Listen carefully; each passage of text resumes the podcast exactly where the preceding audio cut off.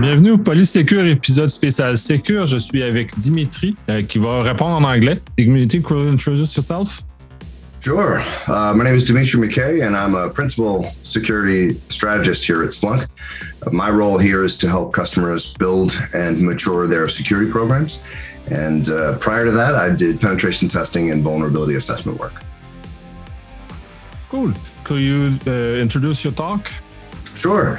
My talk is uh, called Pull Up Your Socks. And essentially, what it is, is a talk that helps people either build or mature their security program, very much in line with what I do for a living. Uh, but covers more than just technology, more than just process or people. It's it's all of them combined into one. Cool. Uh, I will switch in French. Uh, pour ceux qui sont inquiets de ne pas pouvoir poser de questions, on va avoir des gens de Splunk francophones qui vont accompagner euh, euh, Dimitri justement pour que vous puissiez poser toutes les questions que vous avez parce que le sujet est ultra intéressant. Donc, uh, thank you very much. Thank you.